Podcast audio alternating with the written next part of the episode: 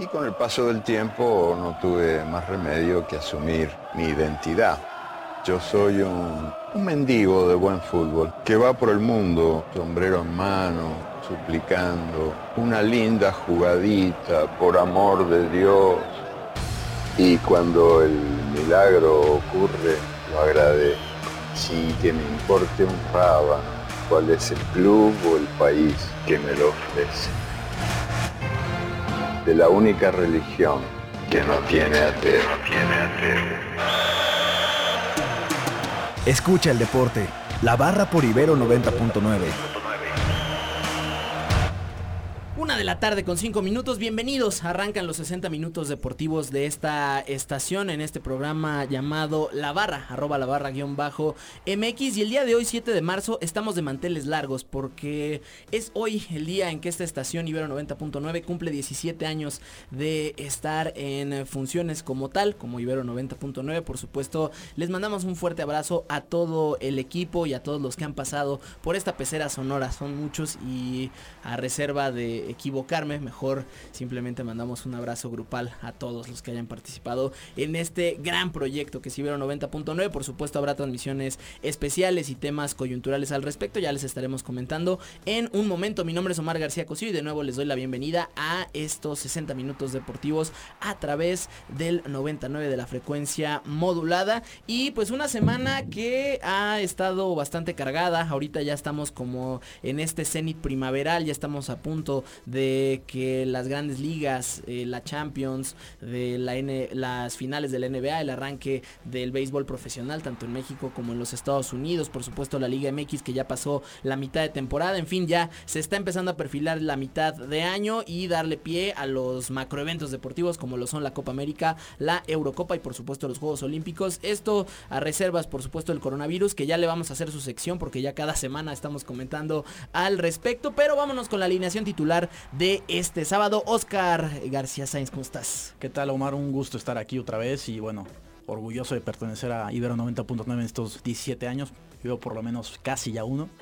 Y bueno, hablaremos de la rivalidad de Pumas América, el juego que, que vivimos ayer, un gran partido creo yo, espectacular que lo deja ir primero América y después lo deja ir Pumas y bueno, ya estaremos tocando ese tema. Sí, una rivalidad que eh, se ha construido en muchos niveles, particularmente los simbólicos, estaremos citando a gente muy cercana a este proyecto como Roger Magazine y demás, les estaremos contando de la forma en la que se suscitó esta rivalidad dentro y fuera del terreno al final del día y creo que sí, el partido de ayer si se puede poner un adjetivo fue espectacular, un partido muy agradable que hace mucho un Pumas América no tenía y quizás que la tónica era más bien eh, particularmente en Ciudad Universitaria como 1-1, hay partidos medio sosos, en fin, ya estaremos platicando a respecto de ello. Ricardo Albarrán, Albarrán, ¿cómo estás? ¿Qué tal? Muy buenas tardes, encantado de estar aquí una vez más en, en la barra y así como lo mencionas toda la agenda periodística que tenemos, también recordarle a la gente que el día de mañana es la final del Campeonato Femenino Sub-20 de la CONCACAF.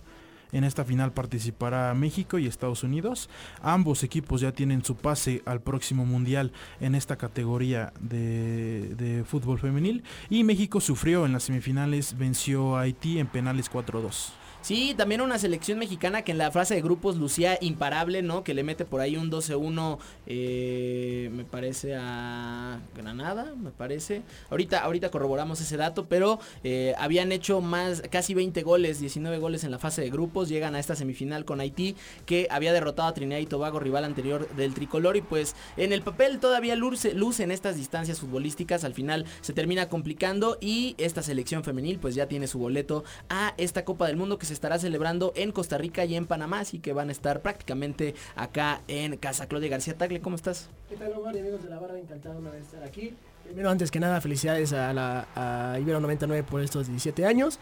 Y bueno, en temas deportivos, en tema de fútbol internacional, Hazard, que sufrió una lesión de fisura de peroné distal derecho, fue operado en Estados Unidos.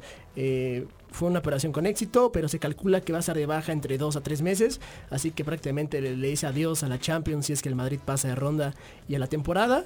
Y por otro lado también el Liverpool vuelve a ganar en la Premier. Ahora, ahora lo hizo contra el Bournemouth. Eh, después de haber esta, de tener esta racha negativa, de ser eliminado de la FA Cup con el Chelsea, de haber perdido contra el Atlético en Champions, de haber perdido en el invicto eh, contra el Watford. Eh, parece que ahora sí puede ser que fue una mini crisis, pero que Liverpool va con todo por esta este título de Premier.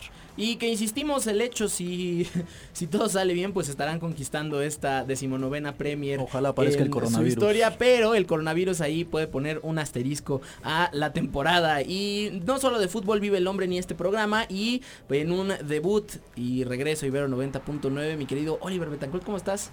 Muy bien, Noar, encantado de estar aquí con ustedes en, la barra. Eh, pues sí, como bien lo dices, mi segunda participación en Ibero 90.9, pero la primera fue hace muchos años. Y pues ven- vengo a traer información sobre el rey de los deportes, la pelota caliente, un poco de cómo va el panorama del Spring Training, la Liga del Cactus, la Liga de la Toronja, este, y pues un poquito de la polémica que se vive con los Astros.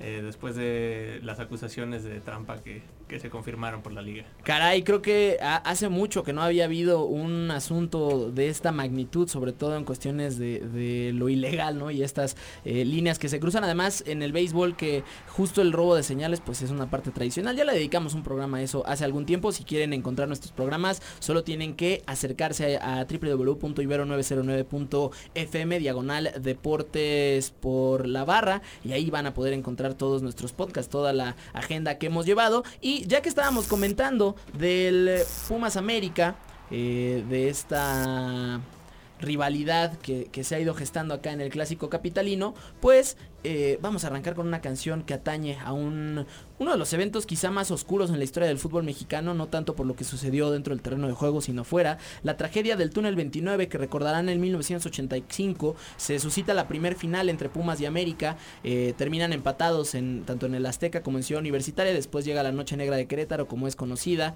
aquella polémica con Joaquín Urrea, ahorita comentaremos al respecto, pero en aquel partido de vuelta que es en el Estadio Olímpico se dio un sobrecupo que pues lamentablemente terminó con una estampida y con un eh, con mucha gente asfixiada en este túnel 29 y mejor que se los cuente Botellita de Jerez y ya estaremos regresando para platicar del clásico capitalino aquí en la barra por Ibero 90. Botellita de Jerez. Ya les comentábamos la triste historia de esta canción y de este episodio en la historia del fútbol mexicano que pues bueno se suscita en una final de un Pumas América. Sin embargo vamos a arrancar ahora sí ya la temática deportiva ya el, tema fuerte de esta semana con la construcción simbólica y las formas en las que una narrativa se puede transformar de dos equipos que si bien por eh, cuestiones geográficas pudieran pensarse como antagonistas de manera natural pues empiezan a haber rasgos eh, identitarios y, y, sistemáticos que permiten un partido como el de ayer que eh, por supuesto es un partido que calienta, es un partido que además tiene dos, dos, narrativas completamente distintas, los que le dan el peso por supuesto de clásico, la facción que para que ni siquiera a Derby llega, por supuesto estaremos comentándolo, pero hay que poner un poquito de contexto y un poquito de historia en torno a este partido. Hay que recordar que el América es eh, junto a las Chivas el único equipo, los únicos equipos profesionales que han estado en todas las temporadas de la primera división profesional en México. Ellos surgen mucho antes siquiera de que se pensara una liga, surgen en 1916, ya nos fumamos el centenario, etcétera. Este, podríamos poner el himno del centenario, ¿no? Hablando, hablando de robos. Sí. Este. Gran no. himno, ¿eh? Gran himno. Sí. El del Sevilla. Eh, este. y el caso es que, bueno.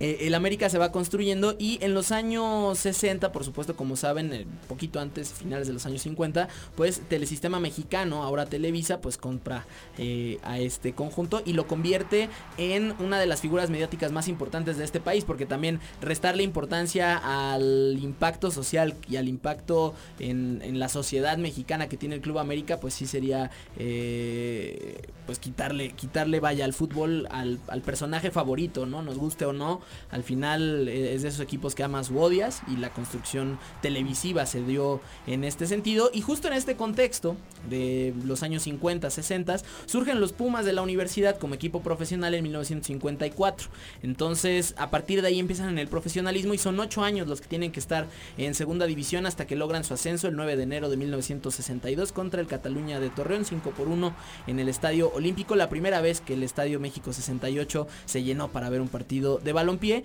y llegan a la primera división a la 62-63 y el primer equipo al que se enfrentan es precisamente las Águilas del América que administrativamente jugaban como locales en el estadio de CEU. Recordemos que para este momento eh, Este estadio era el estadio del país, era el que tenía más eh, mayor eh, ocupación, tenía 68 mil espectadores que si se apachurraban un poquito, no como en el túnel del 29, pero un poquito llegaron a meter hasta 72 mil personas en el estadio.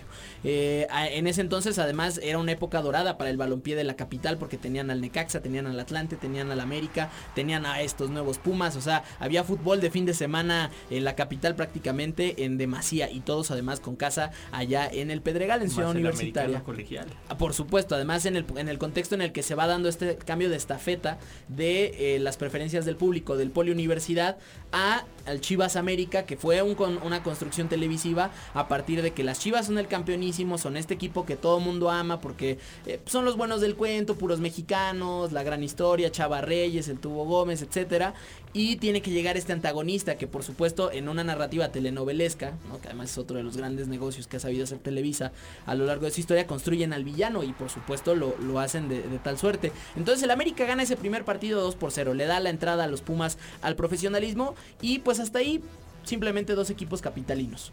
En 1968 se da un primer roce con eh, después de lo del 2 de octubre, después de la matanza de Tlatelolco, la, el gobierno reduce el presupuesto a la universidad de una forma considerable y los Pumas que todavía en aquel entonces pertenecían a la universidad y no era un patronato como lo es ahora, eh, tienen que verse en la obligación de vender a Enrique Borja, que por aquel entonces era el ídolo del conjunto universitario, sea, de mancuerna con Aarón Padilla, además, se va a la América aún contra los deseos del propio jugador por un donativo que hace Televisa además para la universidad. Y entonces ahí hay como una primera rencilla que guarda la afición universitaria contra, contra el América. Por supuesto sabemos que Enrique Borja se convierte en el gran ídolo del conjunto crema en, a finales de los años 60, principios de los años 70, ¿no? Era la cara visible de la selección también en México 70, todo este contexto. Y llegamos a los años 80.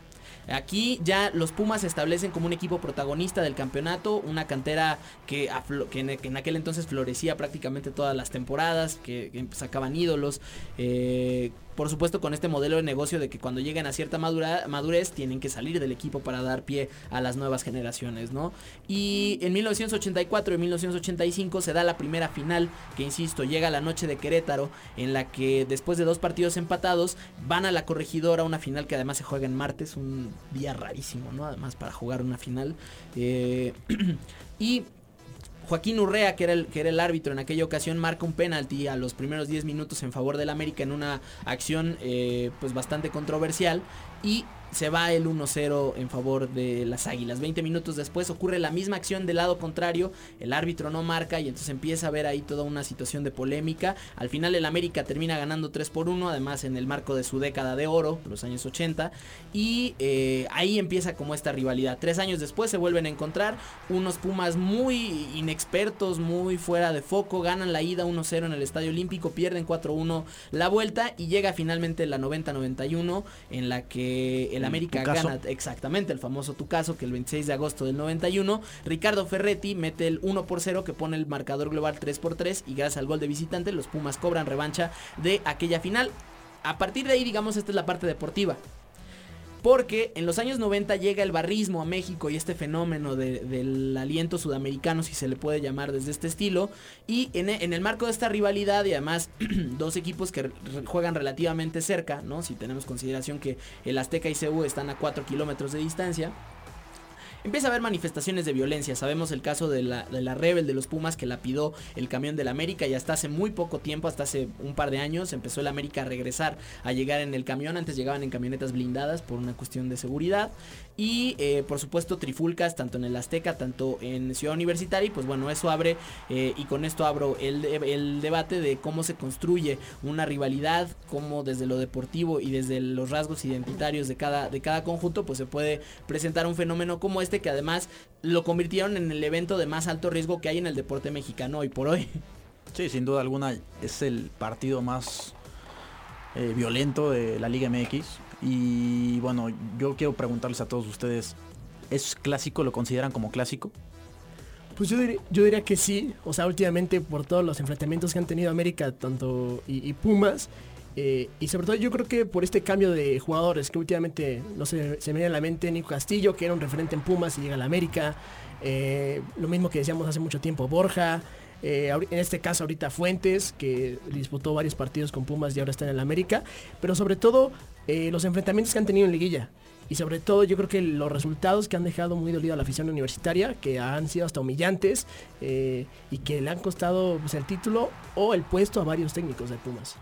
Que al final del día creo compañeros que eh, esto es un asunto importante, esta desigualdad digamos en cuestión de derby se ve en muchos lados, se ve en el Real Madrid Atlético, se ve aquí en este Pumas América, como que si hay eh, a veces distancias, no sé si económicas, quizás sea la, razón más lógica para, para empezar esto, pero vaya, creo que dejo ahí el comentario.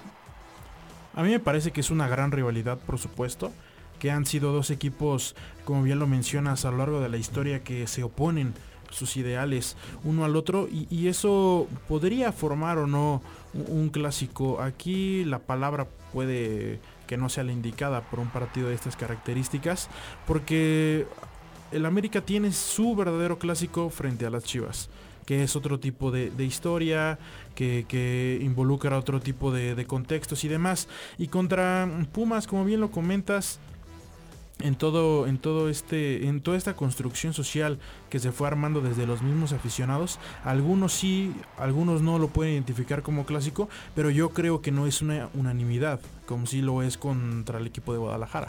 Entonces, por ejemplo, podríamos estar hablando de y, y que abra otro debate es quién construye los clásicos. O sea, al final es eh, el peso de los trofeos, el peso de la historia, la construcción de los, aficionados son los que construyen el clásico, la propia televisión como fue el clásico nacional, ¿no? Eh, no sé, creo que también queda por ahí esa pregunta.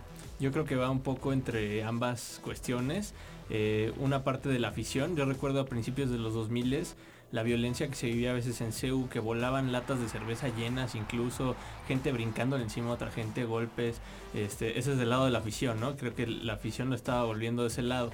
Yo por ese lado lo llamaría más una rivalidad regional, porque creo que en el campo todavía es muy joven la rivalidad como para llamarla un clásico. Son derby. Hablando, exacto, un, un derby. Porque si, si hablamos justamente del clásico de Chivas América, que son dos equipos centenarios que tienen toda la vida en la liga activamente y tienen una rivalidad que también viene en títulos y viene como mucho más amplio, incluso en competencia de quién es el equipo más ganador del país, ¿no? Entonces yo lo llamaría más como una rivalidad regional, un derby justamente. Y sobre todo si, sustraemos estos rasgos identitarios que no habíamos podido platicarlo, eh, Roger Magazine, quien es un profesor acá de tiempo completo en la Universidad Iberoamericana, eh, planteó en su libro, que además fue una etnografía preciosa, Azul y Oro como mi corazón, en el que le toca el surgimiento de la Rebel como la primer barra, digamos, de jóvenes, si lo podemos llamar así acá en México, eh, hablaba de, estos arquetipos. Entonces hablaba por una parte que el fútbol en México se divide en cuatro perfiles, porque son los cuatro equipos de presencia nacional, que ahí sí es indiscutible que eh, los cuatro grandes, los cuatro equipos llamados grandes, también tienen una carga de popularidad importante, ¿no? Equipo, eh, ciudad donde vayan, estado donde vayan, hay una presencia importante de aficionados de estos cuatro conjuntos. Entonces, hablaba por una parte de las Chivas, que era eh, el nacionalismo, que era esta representación mexicana. Guadalajara al final quizás sea la proyección internacional más ubicable que tiene la gente de México.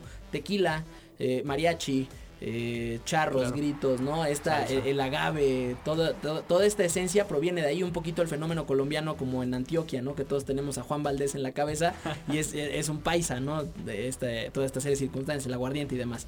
Eh, luego propone a Cruz Azul como la representación de esta industria mexicana que se da a partir de, posterior a la Revolución Mexicana, se, suscita un eh, desarrollo industrial que quizás culmina un poquito por ahí en la gestión de Miguel Alemana y en los años 50 y y eh, pues es esta representación un poquito también de provincia mexicana, porque no hay que olvidar que el Cruz Azul nace en Hidalgo, no es un equipo de capitalino, digamos. Ahora digo, por supuesto, lleva más de 50 años acá, pero no nació con ese espíritu cosmopolita y capitalino, sino más bien como este asunto de industria, de cooperativa, de eh, un poquito evocando sindicatos, o sea, todo este movimiento siglo, siglo XX, ¿no? Eh, luego, por supuesto, están las Águilas del América, que son la representación arquetípica del poder, o sea, al final están ligadas a Televisa y Televisa en, el siglo pasado, eh, Emilio Azcárraga lo dijo, Televisa es un soldado del PRI. ¿no? Entonces hay una asociación inevitable con, con el poder y con, con además cómo, cómo lo dedentan además toda esta circunstancia de compra de árbitros y todo, ¿no? Que a reserva de, de que sea cierto o no, hay una idea y hay en el argot popular está esa esencia del América como, como equipo compra árbitros, ¿no? Y que además lo compra porque puede hacerlo. Un poquito va, poquito va por ahí y entonces es esta cercanía, porque además viene el contraste de muchos aficionados del América que es como una forma simbólica de acercarse al poder. Y finalmente están los Pumas que surgen como este equipo proveniente de una universidad, proveniente de la academia, ¿no? Que además se, se- se- en sus inicios y, y el ADN que ha hecho de Pumas lo que es como institución deportiva en la Ciudad de México y en el país es que forma futbolistas, ¿no? Una de las cosas que, que todos los presidentes de los patronatos prometen es que van a reactivar la cantera y al final, eh, pues quizás desde Efraín Juárez y Pablo Barrera no ha habido No un, estandarte que, que universitario, hoy en día ¿no? yo creo empieza a salir otra vez, por ejemplo, Alan Mozo, creo que Por lo ha ahí. hecho bien. Eh, por ahí está también el joven García que salió ayer de cambio. Entonces como que Pumas está recuperando en estos dos años que llevan eh, la cantera que era lo que habían perdido. Y bueno, es digamos el, el corazón de Pumas. Si. Pumas no tiene cantera, no va a brillar y no va a conseguir títulos, que es lo que le importa. es la identidad universitaria, ¿no? Y además, eh, en antaño, porque también eso ha modificado, y, y no creo que para bien, que Pumas antes era un equipo de carácter muy espectacular. O sea, era eh, precisamente con este ADN juvenil, era muy atrevido, muy ofensivo, muy espectacular, muy, a- muy apostando, muy rebelde, contestatario, ¿no? Había toda una serie de circunstancias que quizás se han ido diluyendo además con los apoyos empresariales que han tenido los Pumas y no porque ello haya hecho menos exitoso al equipo, porque eh, si quitáramos mérito al ingeniero Carlos Slim en el bicampeonato, estaríamos cometiendo un atropello, un, atropello, pero pues al final ese, esa, ese ADN creo que sí se ha diluido en Pumas y creo que también parte de los resultados deportivos que han presentado el equipo universitario, que además son el de los cuatro grandes es el que tiene más tiempo sin un título de lo que sea. Eh, va, va un poquito por ahí. Entonces, eh, coméntenos por favor a través de las redes si piensan que es clásico, si piensan que no, si están de acuerdo con esta construcción, si creen que ya más bien es un tema de pues te latieron los colores y te pusiste la playera. Yo solo diría que para Pumas sí es clásico, para el América es un partido más. Nah, si es derby. No, pero hay que considerar también, ahorita que hablamos de la cantera, considerar en los últimos años, a, a excepción de Mozo, po- podríamos poner, qué jugador de la cantera de Pumas ha salido a Europa o ha demostrado un nivel que se ha consolidado en Pumas. Por, por- por otro lado, en la América, no sé si me viene a la mente Raúl Jiménez, el mismo Córdoba que le está haciendo bien en esos momentos. Mismo Memo. Ah, el mismo Memo. Lainez, Diego Lainez que Lainez. se fue, entonces ahí habrá que comparar, ¿no? Ok, América es un, es un equipo que desembolsa dinero, que trae extranjeros, pero que también está haciendo bien eh, sus fuerzas básicas. Y Pumas, eh, que últimamente con todos los problemas que ha tenido económicos, poco a poco va sacando jugadores. eh, pero a ver, parece que está contradiciendo. Parece que América ha, sacado más jugadores de cantera eh, de mejor calidad que Pumas, ¿no? Pues ahí está ese debate. Continuamos con esta conversación. En vía de mientras, vámonos al corte de la media porque ya se nos llegó el medio tiempo en esta barra. Vamos a escuchar una canción rapidísimo de Velvet Underground. Esto se llama Rock and Roll. Regresamos con el corte para platicar del rey de los deportes. Esto que estamos escuchando era el indiscutible piano de Billy Joel, por ahí la introducción de Piano Man, también una de las canciones más icónicas de este músico estadounidense que el día de ayer estuvo en el Foro Sol por última vez. Cosas de la vida, la versión que acabamos de escuchar de Take Me Out to the Ball Game, que es uno de, las, de los grandes himnos que hay de, de la pelota y que es de estos ritos en la séptima entrada, en medio de la séptima entrada se tiene que cantar en el estadio donde se esté en el planeta. Es, es como una especie de himno y ya ahí hay una especie de, de conexión entre el aficionado y todos. Esta versión es del 2000 o- 2008 cuando cierran el Shea Stadium, la primera casa de los Mets.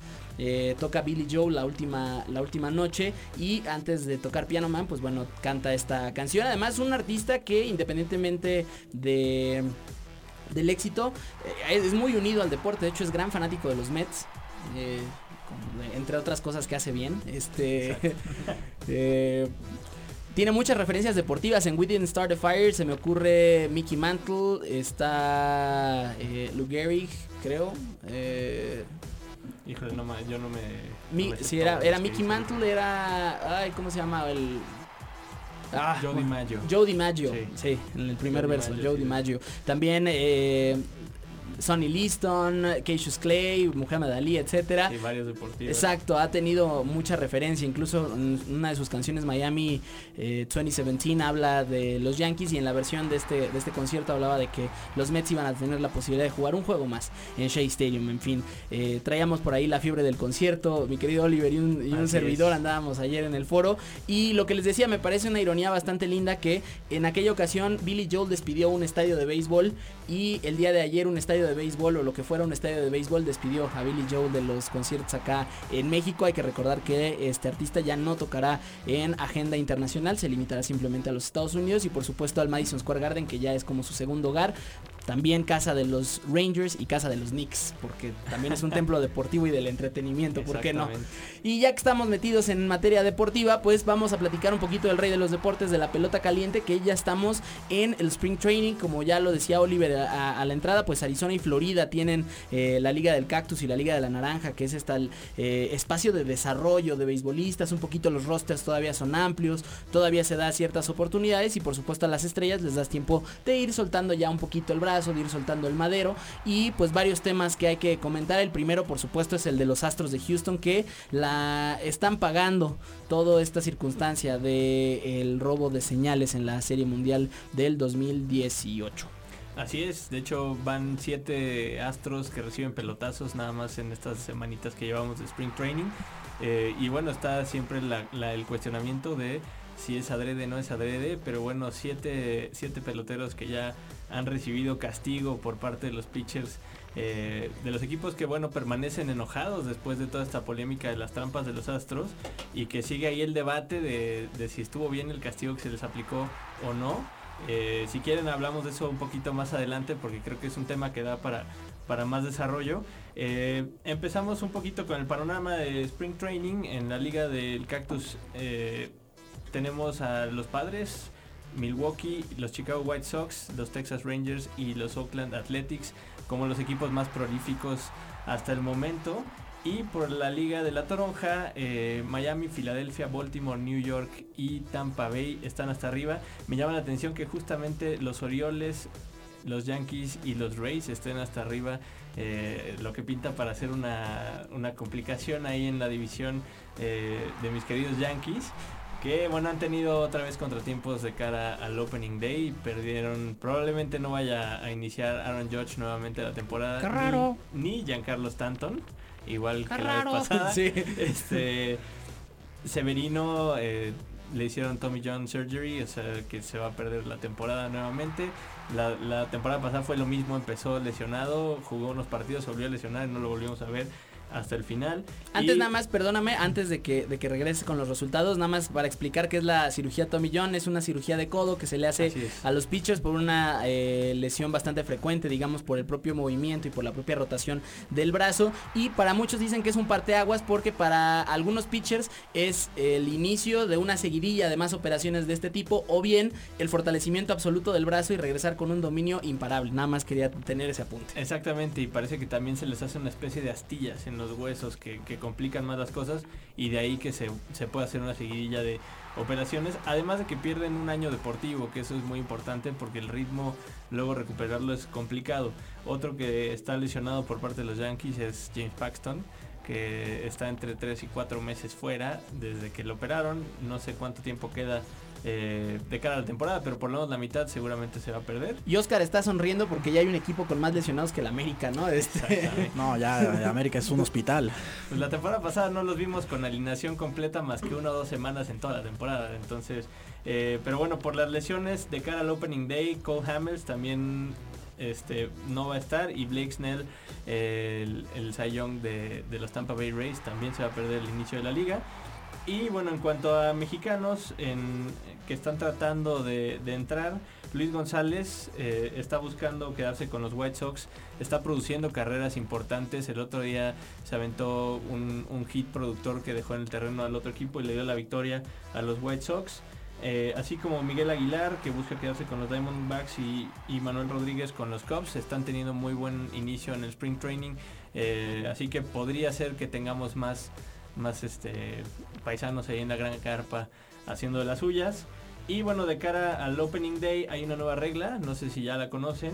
que eh, los relevistas, los pitchers relevistas van a tener que enfrentar mínimo a tres bateadores. Ya no puedes meter a un cuate a tirar una pichada que saque un out y lo saques. Ahora, eh, pues todos estos pitchers van a tener que mentalizarse para enfrentar a tres bateadores y o pensar en retirarse. Hay varios puntos que hay que comentar al respecto de esto. Por supuesto, todo lo que se esté diciendo aquí eh, tiene una carga subjetiva, personal y es completamente opinión de lo que va a seguir. Eh, sobre todo para que no lo tomen como Biblia, porque no, por supuesto, mi palabra no es ley. Sin embargo, creo que es muy arriesgado cambiar la esencia del juego de tal manera. Creo que hay, reglas como la del aceleramiento de picheos que quizás puedan ayudar a acelerar un poquito, a darle más ritmo, pero la estrategia del béisbol obliga a que el manager tiene un esquema en el que tiene que saber a quién tiene que usar, porque no es lo mismo tener un pitcher diestro para un bateador diestro que para un bateador zurdo y viceversa. Entonces, eh, hay veces que el pitcher zurdo tiene que entrar a sacar al diestro, punto, ¿no? Entonces, eh, la, dinámica en cuanto a este a esta circunstancia creo que va a perjudicar al béisbol. Creo que además también, si bien están buscando las ligas mayores un acercamiento con aficiones más jóvenes y, y sobre todo más espectaculares, como lo tiene, por ejemplo, la NBA, el, corazón y el core, digamos, la parte fuerte de sus aficionados, es gente que ha visto béisbol toda su vida, incluso los jóvenes. Entonces hay ciertas normas no escritas que, se deben respetar y creo que bueno, esto va, esto pinta para mal y ya nada más para complementar el tema de, los mexicanos y un poquito regresar al tema. Eh, también uno de los lesionados que más llaman la atención es Alex eh, Verdugo, el terror de los ah, disléxicos. Este no va a estar los primeros días de la, de la temporada, ya la agarraron. no, le, eh, no va a estar para los primeros días en este intercambio que tuvieron con los, con los Dodgers. Él llega a los Boston Red Sox y bueno, pues también no va a estar por ahí al inicio de la campaña. Yo veía a Rich ahí que estaba haciendo corajes con la regla de, los, de los pitchers. Pues un poco, como bien mencionas, es, es parte del juego. Es un poco también de, de cómo se desenvuelve la tarea y, el trabajo de un entrenador. Habrá que ver cómo se lleva a cabo esta regla. Me parece que, es algo muy significante lo que se está proponiendo con esta nueva regla de al menos tres pitchers. Y hablando de mexicanos, Alfonso Márquez será el primer jefe de umpires mexicano en las grandes ligas. Después de un largo proceso en otras posiciones y demás, por fin se gana este mérito y a partir de esta temporada será el jefe. Sí, y justo mencionaba la regla porque Oliver Pérez, otro paisano, es justo de estos pitchers que con los Cleveland Indians entran a sacar literalmente a un bateador y, sale. Él dice que está listo, que ya está mentalizado para hacer trabajos más largos y que simplemente va a tener que tener más descansos en la temporada. Pero ahora imagínense, vamos a poner el contexto. Eh, el béisbol es un deporte que es mucho más mental, ¿no? no creo, creo que era Casey Stengel quien decía que era el béisbol era un deporte 30% físico y 110% mental, ¿no? Eh, un mítico manager de la década de los 60 este y, él planteaba como esta serie de circunstancias. Entonces imaginen, imaginemos un contexto de un partido de eliminación, un partido ya que está rozando y tu relevista ese día no salió bien. No es lo mismo que lo pueda sacar, llegue la grúa, incluso con el bateador al que se está enfrentando y sacar las papas del fuego que tengas que obligarlo a enfrentar a tres cuando está fuera de foco, cuando está fuera de juego. Y creo que ahora la, figura del psicólogo deportivo va a tener que tener mucho más peso en los equipos de, ligas mayores y también el, este desarrollo y esta ah, diversificación del repertorio que pueda tener un pitcher relevista a efectos de eh, pues los bateadores que va a tener que enfrentar, ¿no? Por supuesto, y también pensándolo de esta manera, cuando tú estás probando a un pitcher novato, eh, que si bien ya lo tuviste tiempo en Spring Training para probarlo y lo metiste a tu equipo, pero no es lo mismo meterlo en Spring Training que meterlo en un cierre de temporada o en algún partido en el que necesites realmente el talento que te demostró antes.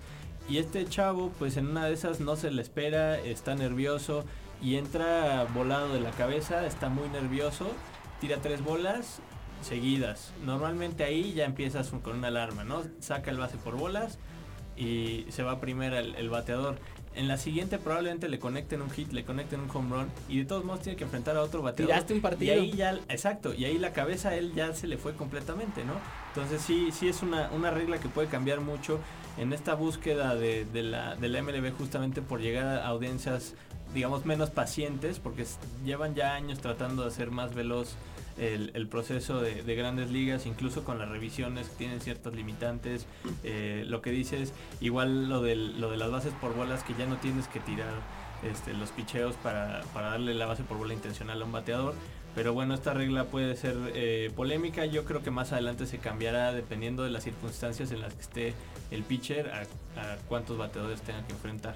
Pues ahí está, ahí está la información del béisbol. Vamos a escuchar una canción, vamos con Buddy Holly de Wizard y regresamos para platicar del coronavirus que al fútbol, como a todo el deporte, lo está azotando. Acabamos de escuchar a Wizard esta canción que se llama Buddy Holly. Regresamos a La Barra, Omar García Cosío, Oscar García Sainz, Ricardo Albarrán Albarrán, Claudio García Tagle, Oliver Betancourt. Eh, pues ya para cerrar este programa, esta hora deportiva, con el tema del coronavirus, que insisto, le vamos ya a hacer su sweeper, les vamos a hacer una entrada y todo, porque lejos de ir acotando, pues en la semana el tema deportivo ha estado muy, muy al pendiente de esta circunstancia. Por una parte, el presidente del Comité Olímpico Internacional ya salió a decir que hasta este punto, hasta hoy 7 de marzo, los Juegos Olímpicos se mantienen en la fecha, en, la, en el día, allá en Tokio.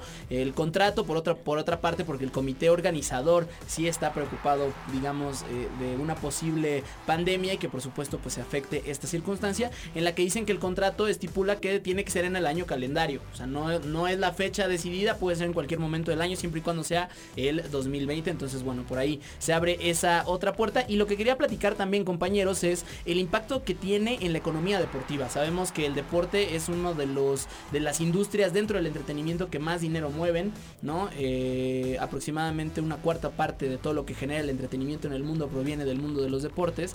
Y estamos viendo casos como el de Italia, donde partidos incluso de Champions tienen que ser jugados a puerta cerrada, ¿no? Y estamos hablando de una derrama entre 3.5 y 4.5 millones de euros, ¿no? Por partido. Entonces, eh, eh, es una situación que, que luce muy complicada eh, con relación a, a esto, porque además el calendario deportivo no se puede mover porque por cuestiones de logística, televisión, medios, jugadores, eh, cuerpo técnico, viajes, etcétera, eh, es una circunstancia muy muy compleja y que no se está viendo, digamos, como este reflejo de, del impacto que ha tenido el coronavirus, porque además sí, a, reservas de hablar, ¿no? De, la enfermedad de nuestra era y, generar pánico y, y, histeria colectiva, pues es una enfermedad que ya está prácticamente en todos los rincones del mundo y creo que no es un asunto menor y creo que sí hay que tener esa, esa observación y pues que eh, incluso si no se está ganando y está costándole a las ligas y a las organizaciones eh, el tener eventos deportivos y no se está teniendo ese regreso, ese retorno de la inversión,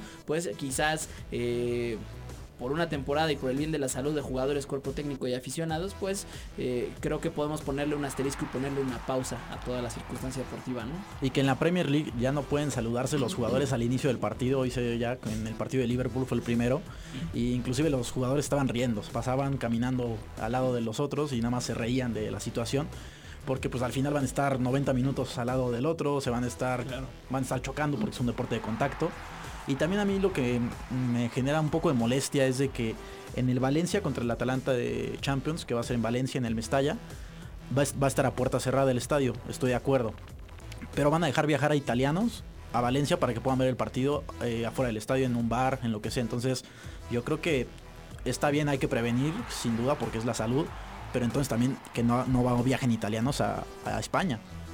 Sí, ahí sí estamos hablando de un, de un sinsentido, ¿no? Sobre todo que en muchos, en muchos países ya incluso hay, fronteras cerradas, ¿no? De, no, no puedes viajar. Entonces sí, ahí sí me parece que, se roza el, el, sinsentido, pero bueno, al final, eh, y además eso, o sea, pongamos el contexto de que es un partido de Champions, el Atalanta es un equipo que quizás en la vida vuelva a tener una oportunidad de llegar a estas instancias en la Champions League, el Valencia está teniendo un regreso a estas instancias, o sea, es un partido que a los aficionados de las dos instituciones les representa algo. Y, claro. y, bueno, al final, pues eh, esta circunstancia que está ajena, por supuesto, a los organizadores y a cualquier figura dentro del fútbol, pues bueno, eh, los termina afectando.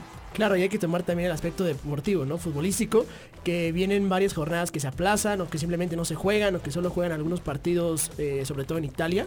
Y hablamos del Napoli, que el Napoli, Atlanta, Atalanta, perdón, y Juventus están en Champions. Entonces habrá que ver porque el Napoli, sus últimos partidos fue el 29 de febrero, el 21 de febrero y enfrentan el 18 de marzo contra el Barcelona.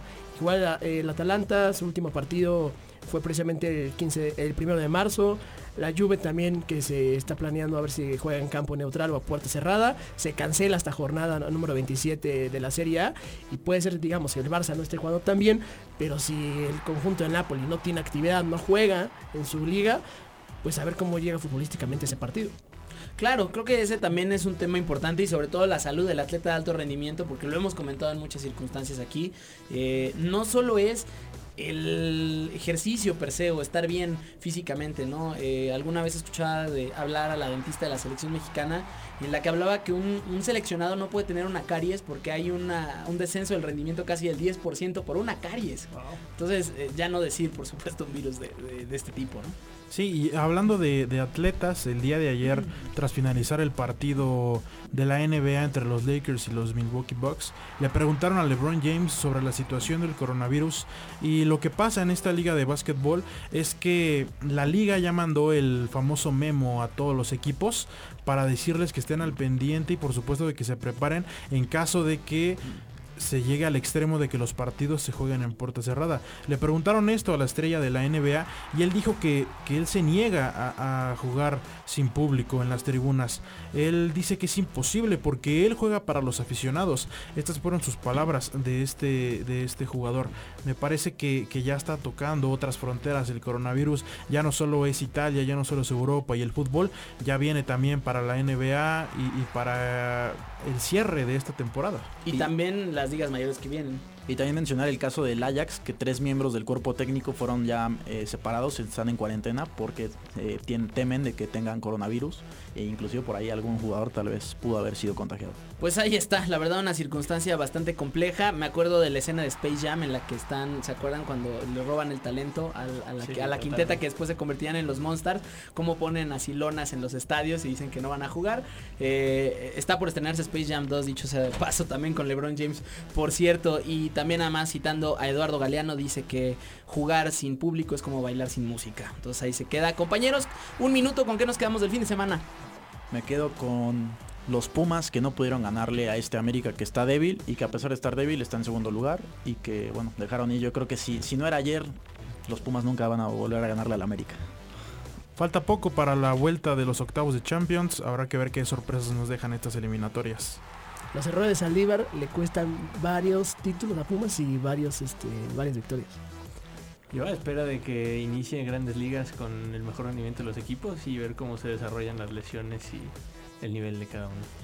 Yo me quedo con las pruebas de la Fórmula 1, que ya también ya estamos muy cerca de los albores de esta temporada 2020. También, por cierto, eh, con alertas importantes en torno al coronavirus y todo. Además, hay una circunstancia entre Ferrari y Mercedes bastante agresiva. Ya les estaremos contando en otros espacios. En vía de mientras, ya nos vamos. Muchísimas gracias por habernos acompañado. Feliz cumpleaños Ibero 90.9. Que vengan muchos, pero muchos más. Además, eh, junto en estos micrófonos. Y que los dioses del valor y la pelota repartan suerte nos escuchamos el día de mañana con un programa especial del Día Internacional de la Mujer.